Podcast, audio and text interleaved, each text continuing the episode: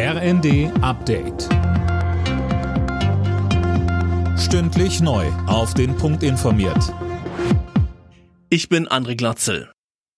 Im Prozess zu den Pariser Terroranschlägen von 2015 ist der Hauptangeklagte zu lebenslanger Haft verurteilt worden. Das hat das Pariser Sondergericht entschieden.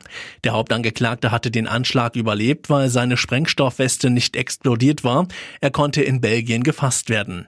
Mit ihm wurden 18 weitere Mittäter zu teils langen Haftstrafen verurteilt.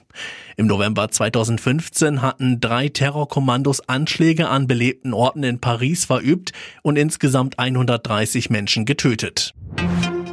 In Madrid geht heute der NATO-Gipfel zu Ende. Im Fokus des zweitägigen Treffens steht der Krieg in der Ukraine. Gestern hatte die NATO offiziell das Beitrittsverfahren für Schweden und Finnland gestartet. Außerdem hat das Militärbündnis eine deutliche Stärkung seiner Ostflanke beschlossen. Die Zeit der gratis Corona-Tests ist vorbei. Seit heute greift die neue bundesweite Testverordnung. Dennis Braun, damit wird jetzt eine Eigenbeteiligung fällig. Ja, genau. Wer sich einen Bürgertest abholt, muss dafür ab sofort drei Euro zahlen. Zudem werden die Tests nur noch anlassbezogen durchgeführt. Also wenn man etwa zu einer Veranstaltung wie einem Konzert will oder auch plant, die Oma oder einen kranken Angehörigen zu besuchen. Für vulnerable Gruppen bleiben die Corona-Tests auch weiterhin kostenlos. Dazu zählen etwa Kinder unter fünf Jahren. Und auch für Besuche in Pflegeheimen oder Krankenhäusern gibt's weiterhin Gratistestungen.